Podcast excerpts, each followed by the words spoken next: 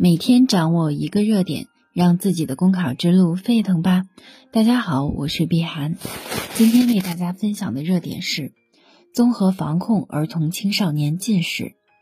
国家卫健委近日印发通知，规定为零至六岁儿童提供十三次眼保健和视力检查服务。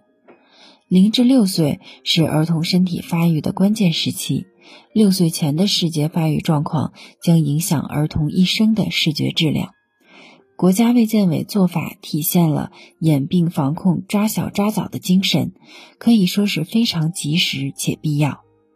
实际上，随着我国经济社会发展水平不断提高，百姓的居家环境和社会环境有了很大改善，家长也普遍更注意孩子的健康状况。为什么儿童青少年的近视发生率却居高不下呢？总体来看，过多使用电子产品、户外活动少，加之用眼不规范，增加了儿童青少年近视发生的风险。防控儿童青少年近视是一项系统工程，需要家庭、学校、医疗卫生机构、学生、政府等各方面共同努力。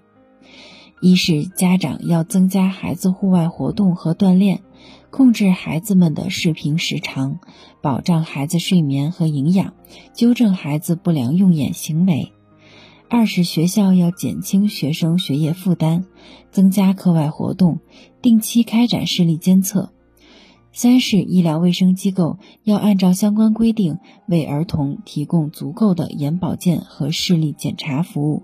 建立儿童青少年视力健康电子档案。四是学生要强化每个人是自身健康的第一责任人意识，主动学习掌握科学用眼、护眼等健康知识，养成健康习惯。好了，今天的热点分享就到这里，感谢您的收听。想获得文字版内容，请关注公众号“公考提分营”。我们下次再见。